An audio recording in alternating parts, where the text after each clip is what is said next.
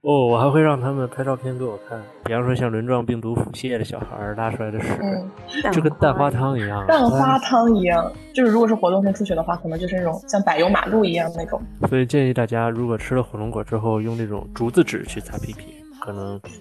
视觉冲击力没有那么强。不是还有一些什么胶冻呀，然后还有粉红色泡沫痰。泡沫糖，对嗯，我当时看见的那个，就是它本身的肿物已经，乳腺的肿物已经特别大了，然后周围就能看见它那个橘皮样的那种改变。 And she says, I wish that I could be like the cool kids. Cause all the cool kids, they seem to fit in. Hello，大家好，欢迎大家来到《结合巴拉巴》第五十六期。我是最近一直在妇科内分泌不断每天搭台的 Coffee。我是要离开泌尿外科，即将去妇科的小松。 对，Hello，大家好，我是即将离开急诊科要去这个肛肠科的小宁。 Hello，大家好，我是在轮转安定医院的大白鹅。所以大家 Hello 对待的这些科室都有点那什么呀，都有点说法。是，而且每个科都还挺有代表性 的，哎，你看对吧？所以我们这一期就攒了这么一个局，然后聊一聊大家最近在转的科室，然后遇到的一些呃有趣的故事或者是一些呃病例，然后和大家一起分享一下。我记得就是在很早很早之前，我还没有加入协和吧的时候，看到过一篇协和吧发出的推送，就是印象深刻。那个时候我记得是深夜十一点半，我躺在床上，然后拿拿起了手机开始刷协和吧推送，然后映入眼帘的就是那些可以那些会影响你食欲的疾病， 就是那篇推送的原名叫什么我都忘了，但是它就是每一个每一个疾病，然后它就会给它给你分成了西餐、中餐、饭后甜点，然后每一个疾病它配了一张图，一张吃的图，然后左滑就变成了一张疾病的图。就是在呃医学领域有很多疾病，我们其实就是会很形象的用一些吃的的东西去描述它。后来我发现这篇推送居然就是小宁和小冯做的。还有日天哦，对，还有日天，哦，就是有很多这种用食物来命名的疾病，就特别多。对，是的，那个图推画送太还是好了在一九年底还是二二零年初，是不是疫情期间做的？我记得很早很早了一会。儿我们再到说时候应该把这个推送就是附到我们的这个 demo 里面，然后大家翻可以红大家的可以点开，对对对对对，炒炒冷饭。炒炒冷饭是的。 啊，最近日子难过呀，只能炒冷饭了。我最近不是在住院妇科内分泌嘛，然后就是有一个非常常见的疾病叫做子宫内膜异位症，然后如果它异位到卵巢上面，就会形成一个包块。啊，最近那个还上热搜了，就是那个呃那个电视剧哦叫啥我都忘了爱情而已哦，对，爱情而已，吴磊和那个谁，哎，呃，我我正在看，啊对对，你还看这种剧啊？因为因为我觉得周雨彤跟我老婆长得很像。啊，就是很可爱的那种哦圆圆的，不是你，就是他们就是眉眼各个方面都很像。很美。那你觉太得美你了跟吴磊长得像吗？那当然是不像像。啊，当然像啊，又高又帅。你是你是瞎吗？ 真是不好意思，戳穿了你。不像的，不像的。但是我就是觉得周雨彤跟我老婆很像，所以我就我就看了看，刚看了一集。美丽那个剧据说好像还挺好看的，我还没来得及看，最近实在太忙了。我就看了一集，你怎么你应该还看没有一集就看看不下去了呢？其实是刚刚才开始看的，就是嗯我八点多的时候刚打开了第一集。哦，我记得当时上热搜的是什么？就是小周雨囊彤那个角就色是说她有巧克力囊肿，对，是让她的嗯尽早怀孕，是不是？啊对对对对对，就是然后巧巧克力囊肿，就是对吧？就是它有一个巧克力，就是这个还挺对挺形象的这个食物，对，一种食物。就是大家都我记知道那个巧克力酱，就是那哦种、那种感觉，就是呃亮亮的、黏黏的，颜色和嗯质感。对，就是那种就不是那种特别硬的巧克力酱，就是它会稍微稀一点儿，就这种巧克嗯力酱啊，它就形成了这样的一种颜色，就是那种黑褐色啊，嗯，很像。哎，你比方说我们手术过程当中把这个囊肿给它戳破，这 biu 就挤出来一堆像巧克力酱一样的嗯东西，所以我们叫巧克力嗯囊肿。对，嗯，就是就是大家有没有吃过就是那种巧克力水果酪，就是它会有巧克力瀑瀑布，然后它就会往下流，就啊跟对树对中见到的那个完全一样。哇，这个画面感都出来了。还有那个巧克力圣代，还有旁边那一啊，圈，嗯，对，是跟那的个，就非常非常像啊，就是那种巧克力酱。我所以就我是想起嗯当时给在妇产科搭台的时候，不是有很多子宫肌瘤嘛？嗯，然后他不是那个肌瘤比较大的时候，他会拿那个东西给它搅碎了，然后然后再从那个腔镜的洞里弄出来嘛。嗯我觉得嗯就好像虾滑，啊，对对对，哦长得很像虾滑，对，像那个煮好的那种虾滑，对，因为那个肌瘤它本来也是那种嗯白白长得的， Q 对弹的感觉，妈 呀！！对 对对对对对对对， 对有对对韧对对性对的，对对对，然后那时候觉得哇，这也太像虾滑了吧？就是但是我我感觉得觉这嗯，我之前还没有在进妇科的时候，我一直以为就是那个肌瘤，它它就是直接就是一一整个，然后呃往往外拽，然后拽出来的。然后后来我转了妇产科之后，然后才发现最近很先进，它已经有那种肌瘤、肌瘤夹、肌瘤钳，然后可以直接把它碾碎，就跟绞肉一样。对，但是就是我觉得有必要跟大家解释一下，就是为什么巧克力囊肿会形成那个那个样子。对对对，然后嗯就解释完之后，大家可能就不太爱吃巧克力酱了。我觉得今天我们所讲的所有的这些东西解释完之后，大家可能都不太爱吃。有阴影了。 那让我就们是来轮到傅密的同学来解释 一下。我我这 我老师突然提问，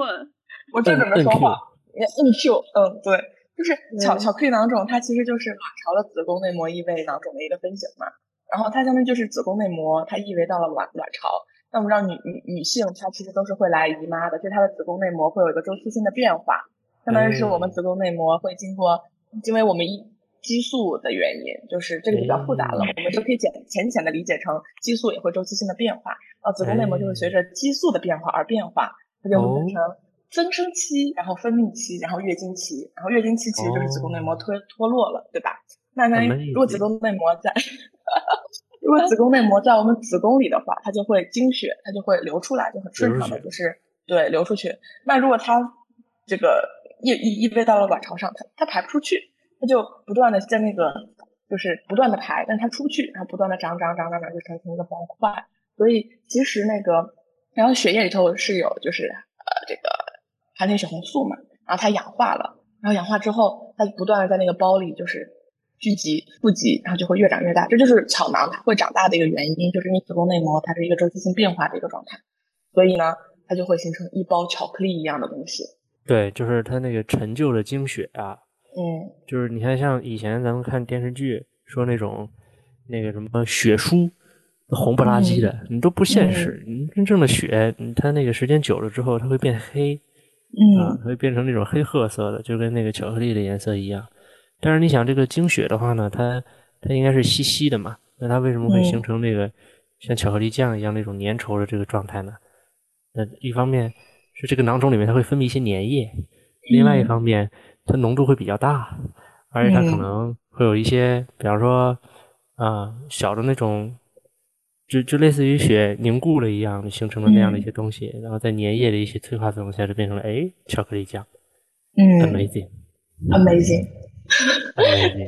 听众朋友们以后不会就是吃吃巧克力酱吃的时巧候克力会酱的想时候，到你就可这以是想血象一，下，哎，对，它是怎么形成的呢？啊，一些粘液，对，嗯，嗯陈旧的经血，哎，是的，是的。经而过且就长时是间的发酵，而且而且对，而且有的时候，嗯，就是有的患者他的那个子宫内膜异位，他这个病灶比较严重，他可能是双侧卵巢多发的，然后这两个卵巢上的胶囊就不断长大、长大、长大、长大，哎，然后亲到一起去了，然后我们把它叫做 kiss 针，kiss kiss，、哎呦哦，就是左右两个会，嗯，左右两个卵巢嗯上的巧囊会 kiss 在一起吗？对对对，稳住，波波波波哇，好嗯浪漫！波波波波巧囊，你看，哎，不错，你看这就又能多出来一些。你看，我们不光有这个巧克力，我们还有波波，对吧？还有芋圆，就这些。 下次就呃吃了巧克力之后，然后波波，然后就想到 kiss kiss，嗯，哎，那个反而好时的英文不就是 kiss？吗哦，嗯妙 啊！哦，什么？绝真是奇了，妙的巧合。是的，对，然后哎就是那个什么德芙的英文是那个豆豆，你知道什么叫嗯豆吗？豆腐鸽子，鸽 Do you 子 love 不是一 me？个歌吗？哎，这都是 love me I know，这都是小学时候的烂梗。烂梗，一些透露年龄的烂梗。不是，那为什么他对不用他他用的不是首字母啊？他为什么还要选后面的 呀？一二三四，Do you love me？我 操！我妈呀，这都是我们小学的时候和男生告白用的小套路，好吧？我塞！ 哎，真细！你们这太高估这些小小男生了，哪儿懂这些呀？我的天哪！哎，怪不得那些情书都石沉大海了呢，真的是哎 get 不到。哎，我的没天 get 到。哎呀，真的是，你都应该去去开设这个什么，这个这个这个这个恋爱培训班，表白课程。光顾着咔咔吃巧克力，嗯男生可能觉得，哎，他写个豆腐是不是要给我送巧克力呀、怎么半天不送呢？那个那没康有你信有没有用见过那种就是单纯卵巢囊肿它那个囊液是什么样？哎，见过，就是单纯的卵巢囊肿，它其实就是很清亮，就跟水一样。就是因为我们是腹腔镜进去之后，因为这个这个这个腹腔内和这个外界它那个温度是有温度差的嘛，然后你镜子基本上都会起雾，然后这个通常的时候，呃，我们可以选择呃，就是要么是在子宫上蹭一下，要么是在它的肠系膜上蹭一下，或者是老师把那个抽吸呃抽吸引器放进去，然后给你冲点水，然后再你去淋个瀑布，然后冲冲一下。然后还有一种方法，就是你在术中，然后它变朦朦胧了，然后这时候都血丝呼啦的，然后它是有一个那个囊液，就是它如果正好它是一个这个这个一般的这卵巢囊肿，然后老师就会把那个卵巢囊肿戳破，然后会让你这个镜子就是接受一下沐浴卵巢一下囊肿，对对对，沐浴一下它就清了，就是那个液体就是非常的清亮，就是跟水一样，嗯，透明的矿泉水，嗯。但是我还见过一些一些那种单纯性的卵巢囊肿，可能是那种粘液性质的那种，嗯，是那的个，挤出来就是它那个打开之后挤出来就特别像那个会员的那个桃汁，就是那种颜色，就是白白的，哦稍微有点浑，嗯就特别嗯像那种会员的桃汁。嗯，当时我看到之后，我就很想喝会员的桃汁。哦，还有大家有见过那个畸胎瘤吗？就是畸胎瘤的那个术中的啊表那现，我感那觉可太见 过了。非常的嗯恶心 disgusting。没有哎， 但是我知道 Kobe 好像，哎，你呃，就是有头发，还有牙齿、嗯，但其实而且其他瘤里面最多的是脂肪。脂肪，是的。然后我我我我我在妇妇科第一台手术，就当时还是见习的时候，然后我第一台上的手术就是一个畸胎瘤的一个单孔的剔除。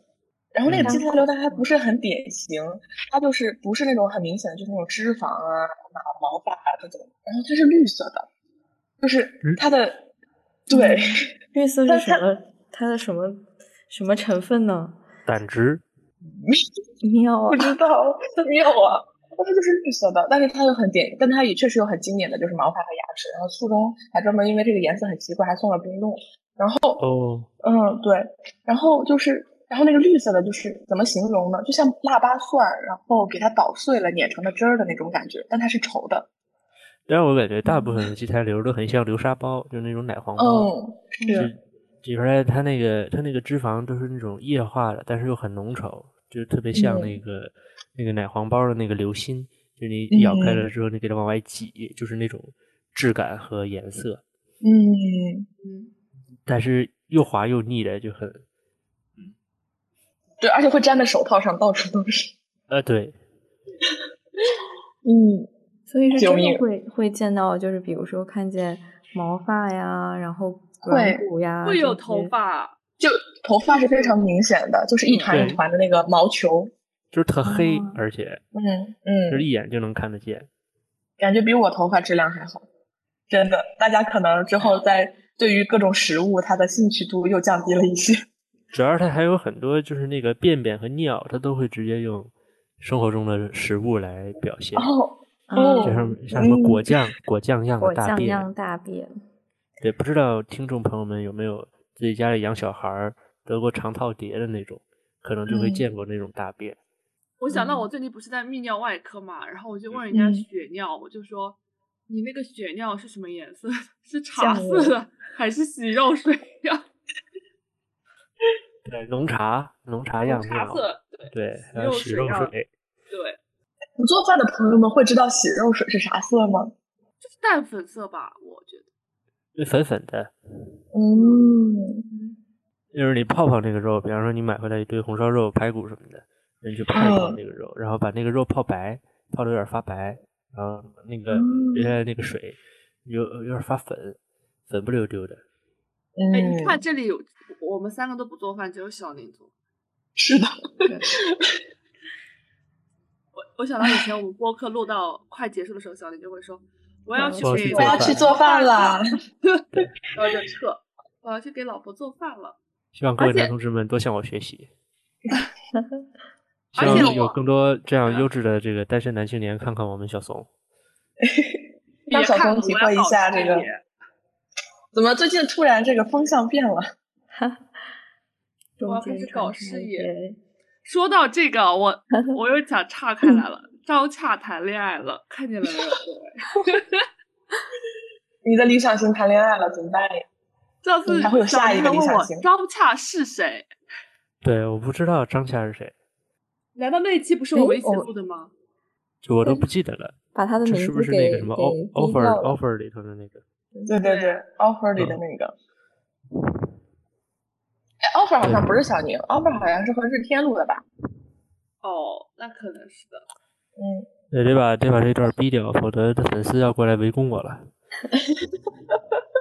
没事，怕问什题不么？大你。也是有粉丝的呀。呃，对别呀别别别，我还想到就是我们医学里面很喜欢拿食物来比喻一个东西的大小，嗯，黄豆大小样的哦嗯对对拉对皮鸡就什么嗯花生米要什么大小，黄豆大小，蚕豆，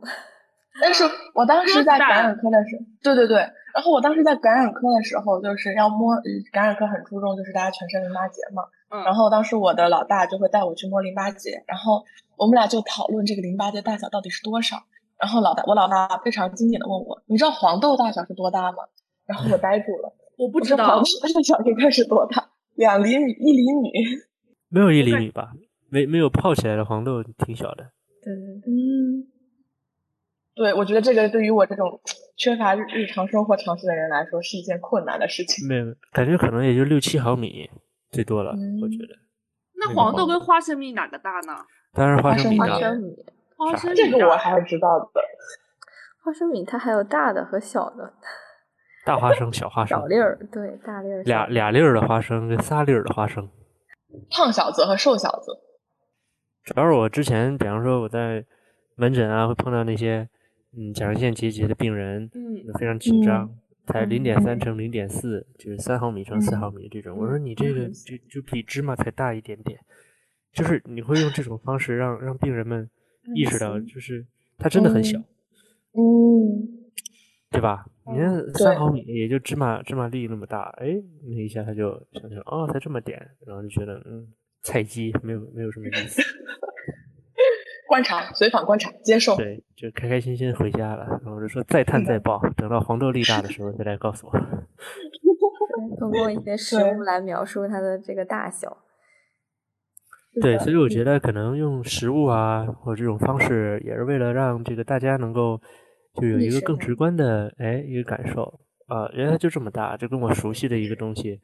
对吧？能了解一下。你可能一个数字摆在那儿，你说一公分、两公分啊，那大概多大呀？没没可能没有什么特别明显的概念。拿一个东嗯西说，哎，大概玻璃球那么大，或者大概那个鹌鹑蛋那么大，大家就知道了。嗯，对，所以其实有一些呃，我们就是在和病人交流的时候，不太会用那些不喜欢用那些术语，就是会用一些比较接近生活化的东西，然后去形容，然后希望能够让他们更加的理解这个到底是个什么样儿的。对，甚至我觉得可能有一些这种这种这种用食物去命名的这些这些疾病或者这些症状或者表现，甚至都是病人说出来的，就是哦也会自发的用自己生活当中认识的东西去，比方说像轮状病毒腹泻的小孩儿拉出来的屎，嗯，就跟蛋花呀汤一样，啊大蛋家花汤一样。对啊，我觉得这个很有可能就是，对吧？发现了这个妈妈就说那拉什么样的屎啊？然后说啊，就跟蛋花汤一样，对不对？然后大家嗯可能就会哎，就想到就大量的久而屎久嘛之，嗯，对是里边的有一些黄色的那个粪渣，对，嗯，哎实不相瞒，我前段时间就蛋花汤一样，我哎呦，嗯太惨了，就是一天哎拉了好多次，别是懦弱，但也没瘦。，呃，我感觉像诺如，嗯那没让你休息吗？休假？没有，但他确实也又没那么像诺如，因为他两天就好了，然后也嗯不是病程不是特别长，我感觉有可能只是单纯的一个呃受凉腹泻，普通的腹腹。泻，对，普通的腹泻，但确实真的很形象，就是你拉下去就感觉就是一泡水，然后其间漂浮着一些油花，就是那种不不用描述了，可以了。 我都不想， 我真的所以还要毫无看一下食欲是不是脂肪泻。对，反然正后对，一看赶紧去插个移工，对，绝以后了大家都这个拉肚子都使劲儿对着马桶观察自己大便到底是蛋花汤样，还是米汤样，还是果酱样。但是我觉得有薛变态， 上上完厕所回头看一眼自己的便便是个好习惯，对是的，会发可以现及时你发以前现，对，对对，标以前标在这准的个大便应该是怎么样的？怎么就从吃了聊到屎了？ 我记得当时在那个消化内科，口无不是遮有拦很多的什么呃 IBD 的病人嘛，哦嗯，然后每天就要问他们拉的屎什么样子。哦，我还会让他们拍照片给我看，嗯，对，他们那种甚至比较严重的就是会直接是红色的血便，对，那也有一些就是会有点像果酱，就是它可能有一些黏膜的那种粘液分泌，粘然后液加上嗯血液在里面。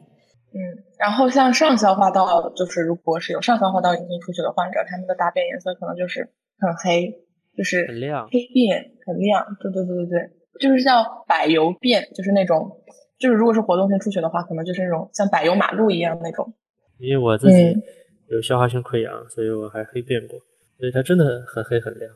嗯，是那种因为纯嗯纯黑漆黑，就像那种在黑暗中的黑猫，就是你看不见猫，只能看见一对明亮的眼睛，就那种感觉，就它亮亮的，哦巨黑，就你在凝视深渊的那种感觉。天呐，我这样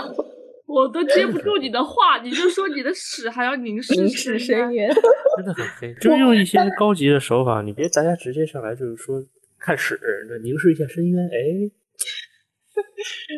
主要就是我和小宁有一样的习惯，因为我前段时间就是胃也不太好，然后就一直在养胃，然后我就会习惯性的去检查我的便，就每次上完粑粑拉完粑粑之后，就会检查我的粑粑的颜色，我就很害对啊怕它就是有这种颜色的改变。那到后来有一段时间，我这个胃胃特别难受，然后我就专门去找白老师挂了个号，然后白老师就呃给了给了给给我开了就是那个先是先就是 HP 感染嘛，然后就先给我开了那个四联，然后。然后然后就叮嘱我说别喝酒了，姑娘。 然后我就我就回来就开始吃，然后因为那个四联也都是有一个有一个药是 B 级，然后我吃完第一哦它也天会，我就发发黑现的大便也我就会发黑现，对我就发现我的屎也变黑了，天呐，怎么会这样？然后，然后我回去看了一下那个 B 级，它的一个就是那个那个不良反应，其中名列第一的就是大便颜色会变黑，但是 B 级的那种黑它不会发亮，对，它是那种干干的，它很暗沉，嗯，就是嗯，就是需要对补点精华、补点乳液什么之类 的，提提亮一下肤色，哦提 亮一是下的皮哦，对 呀，对。嗯 然后其实就好多食物的颜色，它会也会影响我们大便的颜色，呃，包括药物它也会。比如火火龙 果，、果奥利 奥，嗯火哎龙果会发拉那种紫，真正紫色的红便色，嗯，其实是紫色的，我觉得因为发紫，就是会把那个那个马桶里的水也染紫。那但是食就物是里面的色素，嗯，是的，但是就是火龙果变扁之后，然后你擦扁扁的时候，就是那个颜色还挺触目惊心的。对，特红，就在对纸上又显得有点发红，可能是白是色的的原因吧。对对对，呃可能有对比。嗯，所以建议大家，如果吃了火龙果之后，用那种竹子纸去擦屁屁，可 能视觉冲击力没有那么强。就是有有有有一次， 有一次我吃完火龙果，然后扁扁，然后然后在擦的时候，甚至怀疑自己是不是有肛裂， 非常离谱。你刚裂的话，你排便的时候会很痛啊。对，是的，当时不是医学知识还比较浅薄吗？哦，没关系，小宁马上就要去肛肠外科了。在急诊科也见到很多这种，我比方说上一个班儿，呃，礼拜几？礼拜二的时候去上班的时候，晚上有一个七十多岁的一个老爷爷，全家人推着他过来了，说肚子痛、胀，然后排气排便也不好，然后但没有吐啊，然后我觉得嗯，你忍肠梗阻呗，然后查查体，觉得嗯肚子也很软，也没有摸到明显的那种那种肠梗阻的表现。听了听的话，肠鸣音很弱，啊我也不会是嗯麻痹了吧？然后嗯但是他一点儿也不胀，就是肚子摸着也嗯不是很胀，软软的。然后说那就去做个 CT 看一眼，对吧？嗯，看看有没有明确的那种什么气液停啊什么之类的。然后我一看没有什么，就小肠也内容物也不多，然后也没有小肠内也没有见到很明显的气液瓶，胃内容物也不多。然后我就往下看，看到它从降结肠开始，里面都是那种跟旁边的骨头接近的 CT 值那种，就是贼亮贼亮的那个粪石它的，变全都是哇塞的满满的，我的天！粪开塞，我就说这就属于是屎憋的，就只能是回 家去自己灌灌开塞露啊，完事儿去消哦化科调整一下，啊看消化科嗯有没有什么比较好的那种软化粪便啊，或者说排便的方法，然后再问问人家嗯怎么去调整饮食什么的。嗯，很多老年人会有这种情况，我遇到不止一个，可能有两三个了，就这种嗯，把自己憋到有肠梗阻表现的，这种很难受的。是的，嗯，感觉老年人他们这种便秘的问题还是挺挺常见的，对然后原因也嗯很多，那种嗯，很就是复杂。对，它可能会肠道的蠕动啊、肠道功能啊都会有问对题。因为其实觉得他们还挺痛苦的，因为他们来的时候主诉还是挺挺强烈的，就是说啊我特别不舒服，然后也也感觉很胀，然后排便也排不好，就那种。就光我看那个 CT，我都会觉得很难受，想起现在来那个分 CT 值就是那个 CT 值就那么高，我的天呐，就就是是跟很骨就头的那种是就 CT 是值，就平时那个粪石，大家看可能里面会有一些气体啊或者什么的成分，嗯，就是是它会是的那，种那种跟蜂窝儿一样的那种表现，它那个嗯就很结实啊，特别结实，就跟就感觉堵跟死骨头了骨头差不多的那种，而且是一个一个圆的塞满了。嗯，天呐，还是要注重，就是嗯，注重老年人的这个主妇，然后在家里其实也是注注重老年人他的一些表现，嗯及时处理这些事情。所以便便很重要，大家不要讨厌便便。便便是我们肠道的窗口， 肠然后道这哦健句康的窗话也口，是绝了。那那肠是道不是健就康的 窗口。然后我就突然想到，那是不是就是男性应该是两个窗口，女性应该就是三个健康的窗口？那呃这你也可以这么说吧，反正他们分别从相应的这个通道里面携带出了一些信息，是的，我便我便称之为肠道的信使便便。那还有阴道的是信使分泌物，还有嗯对膀胱的信使尿液，这这尿路泌的尿信系统尿对泌液尿系统的信使尿液。对，它其实都反映了你整体的一个身体的状态。对，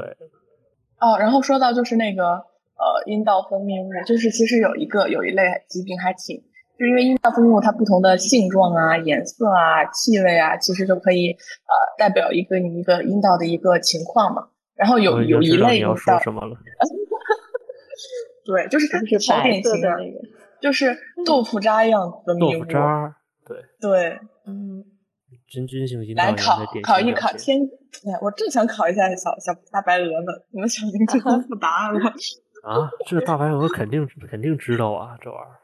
而且我觉得就是有必要去澄清一下，就是关于这个呃女性阴道炎这个情况，因为其实女性阴道炎还是非常常很很常见的，就是基本上之前有做过研究调查，就是说呃基本上所有女性一生中至少都会有过一次呃阴道炎的这个呃这个出现，它可能并不是和我们的呃嗯、呃、就是就是卫生习惯，对对对对，有关系，因为它可能和我们自身的一些免疫水平是相关的。因为你像呃亚酵母丝阴呃真菌，它其实是就是正常寄生在我们这个阴道里面的一种真菌。然后当你的就是免疫力呃降低，或者你这段时间状态不好的时候，那它就可能自己就泛滥起来了，你的阴道的这个微生物的水平就失调了，然后就可能会出现这种豆腐渣样的白带。对，但其实正常阴道它也是有菌群的嘛，是的，嗯只是它这个菌群被这个正常的生态被破坏了。所以大家不要讳疾忌医，就是还是要有问题及时去医院看病。不然所以正能量。除了这个这个二便，其实这个还有一些很重要的分泌物，也是可以通过这个自己的监测和观察。我我感觉在呼吸科的时候，可能痰液也是一个就是可能大家会比较关注的点。你们有见到什么奇奇怪怪的痰吗？铁它锈是色，带血，哎，我没有真的看过铁锈色的，哎好像我也没有。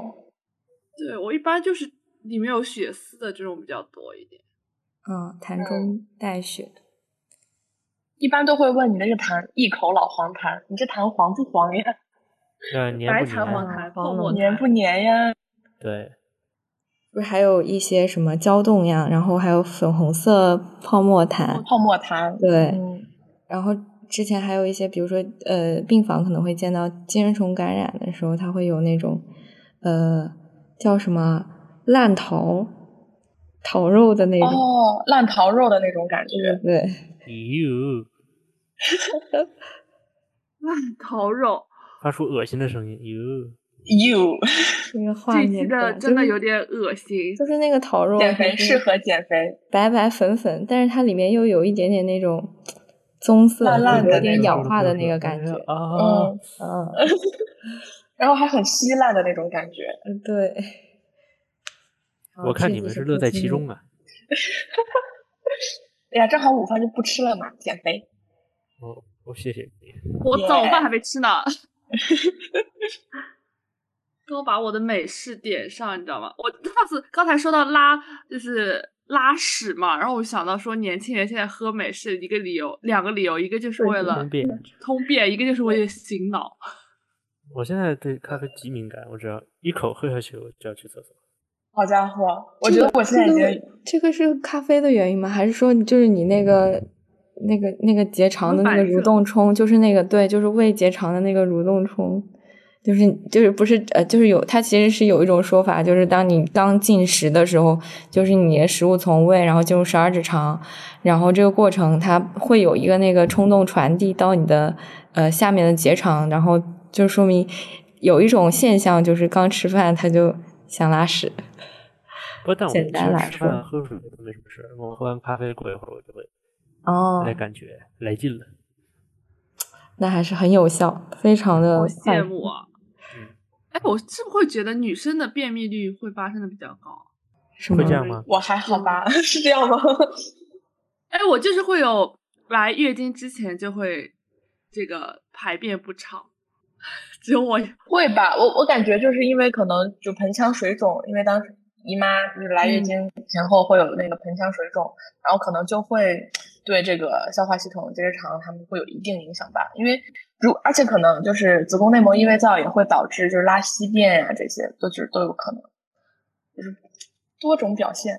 对，我是好像会有点轻腹泻，就是每次来姨妈的时候，就小腹有点疼，就会带着有一点点容易拉肚子。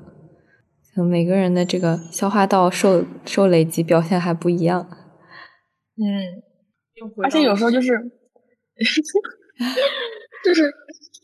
好收住，换个话题，换个话题。嗯，嗯可以最近就是到了吃橘子的季节，怎么突然从 拉到了吃？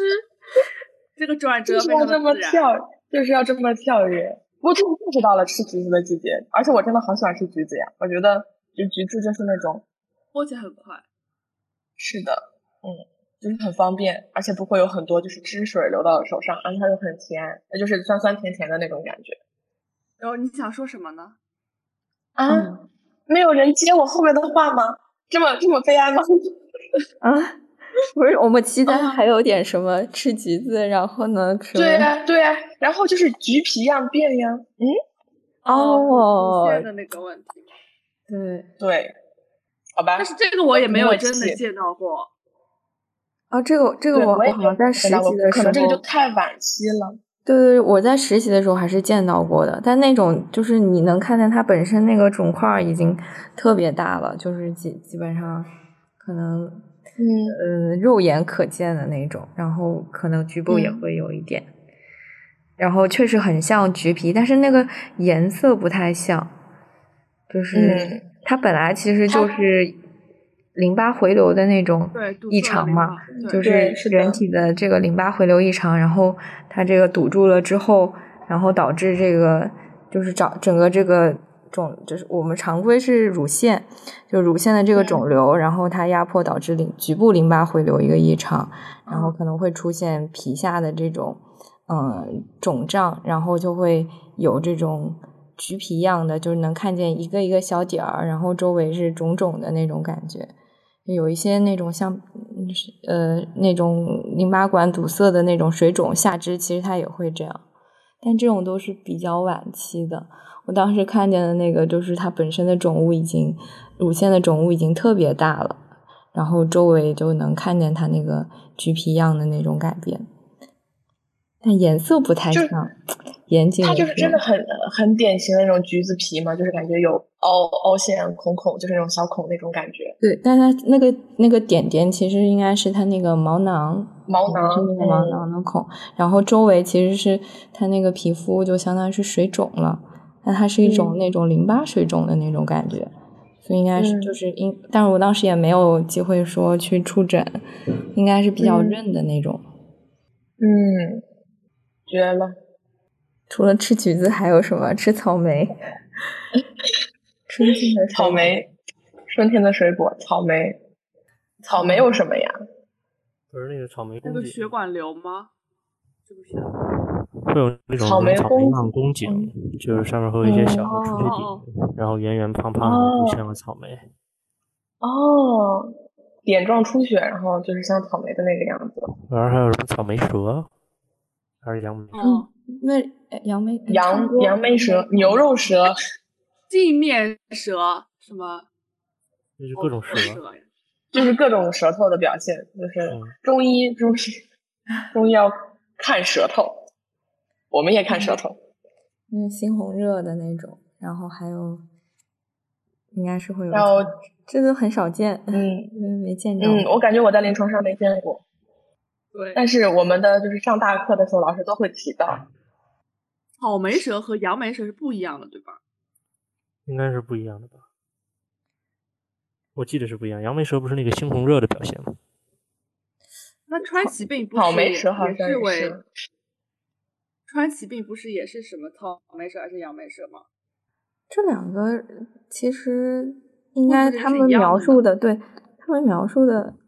应该是都是哦，他们描述相的是似的都是传疾病和猩红热的蛇表现。对，因为对颜色和那个性状都比较相似。嗯，光滑肉红色，就是舌头本身蛇很乳红，头，然后、嗯对舌乳头又有点红肿，所以就嗯，比较相近。像上面的小点点。对。然后还有就是那个牛肉蛇，就是它很光滑，它不像就是草莓蛇和杨梅蛇上面的那个呃蛇乳头突出，它就是非常的光滑，然后就是那种酱红色的，就很生牛肉是一样的。嗯，嗯，贫血吧，我记得。对，一般巨是幼有瓶巨幼瓶的时候会有。嗯。唉，想想还有什么我会思记考得一下？其实我我我一开始对那个就是有食物跟医学的这个连接，是我在刚实习的时候，然后我一开始去自己去了外科，然后去了胸外科，然后他们主要做的是嗯、呃肺癌和食道癌的手术，对，然后一般就可能会涉及到后面淋巴清扫的这个环节，然后这个淋巴结，当时我看着就特别像吃的蓝莓和我们喝奶茶那个珍珠，而且它很多时候它就是得一片儿一片的扫，或者是几粒儿几粒儿的扫，嗯，然后有一些，特别是它确实伴有这种呃淋淋巴结的这种转移的时候，你就看到它那个淋巴结可能就会长得不太一样，比如说它可能会大一点啊，或者有点坏死啊，但是那种波霸和 小的那个波波和和我圆们波那个波西米对的区别，太形象了吧，这也。就是你们会不会喝那个一点点的时候，或者是 COCO 的时候，它就是会有不同大小的那个珍珠嘛？嗯，嗯是的，对，然后就觉得还是很像的。大芋圆和小芋圆。嗯，在采蓝莓或者在数波波，波波哎，但是我当时在胸外轮转的时候，我印象最深刻是有一台手术是做错构瘤，然后错构瘤就它是有良性的嘛，相当于它很很很典型的一个特征就是它的那个和周围的这个界限非常的明确。然后，然后我们当时在做胸腔镜下去，老师们做那个错构瘤的时候，就是它就是嘚儿的一下，你把上面就是撕一个小口，它嘚儿的一下，然后就弹出来了，就跟那种小弹球一样，很神奇。就非常奇妙是的有描弹述性。对，然后它因为分界很好，就是稍微你给它底下施加一个力量，它就嘚儿就弹出来了，绝了！我感觉子宫肌瘤也有这种感觉。 又回到一开始的下滑，对，感觉在挖不完的子宫肌瘤，挖挖好多。哇，你们上最多的一台子宫肌瘤剃了多少个？好像没有很多，但是我之前好像看过有篇推送，是我们科那个妇嗯产科、啊，不是是协和那个妇产科叫什么？谭先杰老师，哦，谭老师，嗯，他是不是有篇推送叫什么“挖子宫肌瘤挖了一套房的价钱”，就是超级多，哦，一千多个疯狂的瘤子和一套房子，天呐，好家伙，妈呀！你们看一下这个推送，她的肚子就跟怀孕了一样。好家伙！我我我就我我我就上一次那个，我我上周做了一台手术，跟了一台手术，然后应该是一共挖了十个瘤子，就是它是通过宫腔镜挖了一个黏膜下肌瘤，然后通过腹腔镜挖了九个，呃，就是二到七型的肌瘤，然后二到五型肌瘤，然后还有一些就是浆膜下肌瘤，然后，呃，他就是就是一直在挖，就跟挖土豆一样。老师们都会说，就是啊，又一颗土豆出来了，哦又一颗土豆出来了，然后说啊，这个土豆种的好深，我们要多挖挖。哇，它这个，嗯，这个肌瘤真的是好大，小松发的这个，对的，还是是蛮的，我多们到时候也的可以把这个推送发过就来是，一肚子的，这是一肚子的土豆吗？ 触目一惊肚子的土豆。他这个是放了一张石头的照片， 放了一个石对那个石头堆，他可能没有报那个最后挖出来的那种，就太排震列撼组合，就是那种从大到小排一排，我见过，好像就是有老师会发这个。我就是觉得，就是为什么会忍到这个地步再来呢？对，就是有时候在做手术的时候，领导有时候就看着那个长到十几厘米的肌瘤剃的时候，就是就是就会想说，呃，大家还是要定期体检，发现有这种大于五公分的肌瘤，还是要早早做掉，不要早等它长到十几厘米了再搞，就很困难。子宫肌瘤的手术适应症应该有一条就是直径大于五厘米，或者是它产生了一些压迫症状，比如说呃尿储留啊之类的。绝了！想到以前在妇产科搭台也是真的好累啊，嗯，最讨厌的但就是上那个卵巢 CRS 的台了。嗯，肿瘤减面，对我，马上要上了，下周开始痛苦挨揍。我有点好奇，听那个呃大白鹅在安静的一些神奇见闻。安定医院吗？ 感觉这个嗯，呃，跟咱们这一期会有点不太一样，就是没关系， 啊。我这个嗯那播我客那我就是挑这你样们的最最最可能感兴趣的讲一个吧，就是、嗯因为现在他们相对来说，呃，比较多的，呃就是在临床真正实践中用的比较多的一个治疗的手段叫，他们叫无抽，你没有听过吗？没有哎，就是没有它嗯全称其实是就是无抽搐电休克治疗，它是经过一改良之后的，对一种这个治疗，它适应症其实还是比较多的，就是在病房，因为我是在他们抑郁症的病区，然后包括抑郁、重度抑郁，然后双向的，然后就双向情感障碍，然后还有精神分裂症的这些病人，他都可能会用到这这样的一个治疗。我当时还是蛮惊讶的。那后来接触下来，就是发现可能还是跟大多数人一样，会对这个治疗带有一点偏见。它就是电休克治疗嘛，就是大家能想到的，就是电休克。对，就是它可能需要在你这个嗯、呃太阳穴两边贴个电极，然后通电，然后就是我们传统理解的那种，就可能是以前比如说在学医学史的时候有过那种对精神病人进行那样的治疗。然后现在这种它其实相对来说它是改良之后的，它病人都是在全麻之下做的，所以它呃虽然定完之后它还是有一个几十秒，可能不到一分钟之间，它是会有一个那个抽搐的一个状态，但是相对来嗯说它是自己无意识的，所以它是一个改良的叫无抽搐的电休克治疗，他们叫无抽，嗯。然后哦我比较惊讶，就是确实，呃，不带偏见的来讲，它这个治疗还是对病人帮助挺大的，就是能看见，包括像那种呃抑郁、中度抑郁发作的呀，或者是躁狂的病人，用完之后，就是就是在治疗完之后，他可能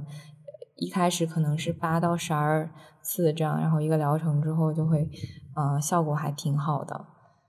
呃，可能一开始就觉得这个是不是就是我们以前讲到的那种给人脑子电一下，然后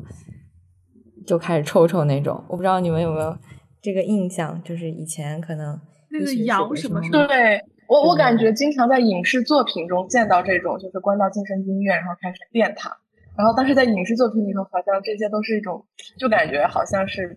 比较负面的一些东西。哎，我想问这个呃治疗它的理论依据是什么？是改变脑电活动吗？我呃不，懂有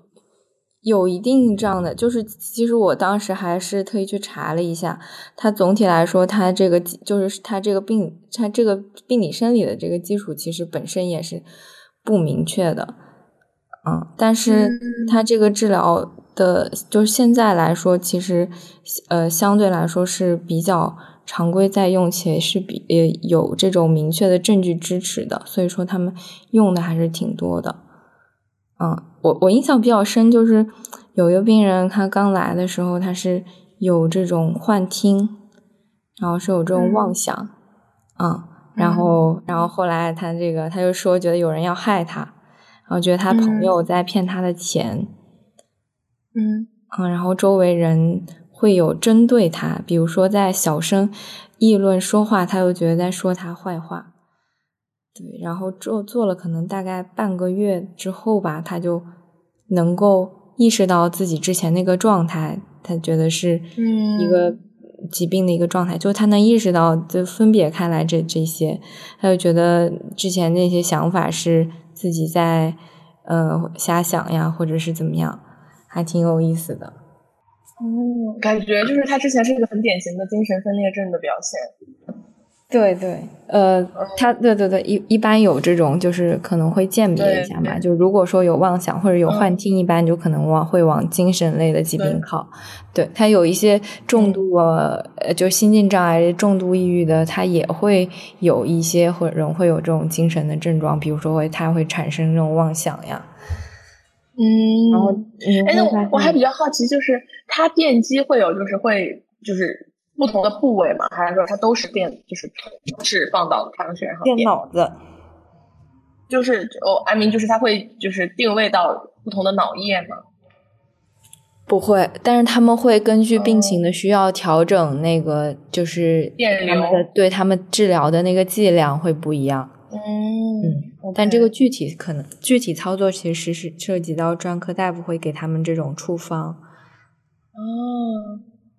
我刚在网上查了一下这个无无抽搐电休克治疗，然后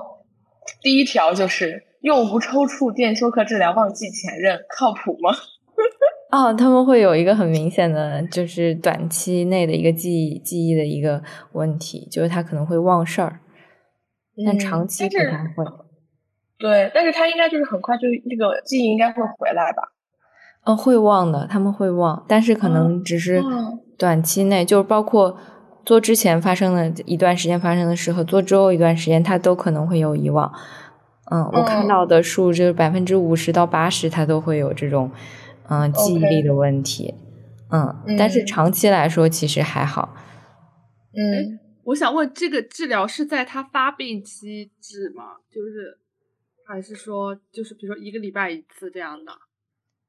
嗯，他他们就是会有这种呃，有一些会更密集一点，然后有一些人，比如说他嗯觉得，比如说他重度抑郁，他觉得那个药物的副作用会特别大，或者他不耐受，或者他甚至什么什么药都过敏，这种这很少。就药物不耐受的时候，他可能长期不用药物维持，就是通过这种电休克治疗来，就是让他病情保持一个稳定状态，他那个时间就会延长。但是比如说他有一个抑郁的急性发作的时候，就是他可能会密集一些。比如说这一周他会可能会安排到这个两次，那可能如果是在他一个稳定期的时候，他可能就会拉长这个间隔。这个都是他们会，就是说他们用剂量，就是他们会有有一个这样的处方。好神奇呀、哎，那你说癫痫患者他们每次癫痫发作的时候，所以会忘食哦，所以这个其实是有点类似于癫痫发对作，对对，呃，癫痫他患者的他癫的那个痫发大作。对癫痫，他就是脑子有一个自发的这个放电的过程嘛。对，是的。然后他这嗯个就是相当于是直接让你就是整诱个发调它动一下，对。但你能嗯观察到，如果是用着那个德巴金的病人，就是嗯他可能在电完之后，正常病人可能要抽个三四十秒，如果是他的那个呃电电压的话，那可能对于这种用着德巴金的病人，他就抽个几秒钟、十几秒就结束了，就是嗯抑制了他那嗯个放电。嗯，那那它抑制了放电，它的疗效会降低吗？啊，所以一般就是如果说病情允许的话，他们可能会考虑把药物减停了再再再去做。哦嗯，OK，好神奇啊！哇，嗯，就是这个。我觉得我们可以 专门，我觉得我们之后可以专门开一期讲一讲，就是关于这种精神病学，然后在嗯安静医院的趣闻。他们有些症状会比较有意思，啊有一些幻嗯听啊、幻妄想啊，然后还有一些嗯人格障碍的这些，包括多重人格。嗯，嗯，是的，是我的，觉得可以，可以再再讲一讲。好呀，我们可以之后专门开一期。这这个要放进去吗？ 感觉跟这期有点不太 主没题事不太契合。，我们就是就是为下之后几期做一个铺垫。好的，好的， 好的，好的，那我们这期节目就到这里啦。希望大家在听完这期节目之后，还能好好的吃个饭，嗯，不要对食物产生过大的恐惧。 其实我感觉还有很多没讲的，比如说菜花样变呀，就是这种，就是更呃，就是形大家可象一能点认的识食物。对更形象，然后大家认识到的可能也更多一点。但是就是我们这期还没有涉及到，嗯，就是希望不要太打扰大家的食欲。我们这期可能讲了一些呃看上去更好吃一点的食物，那我们就下期再见喽，好好吃饭，拜拜，拜拜，下期见。下期见。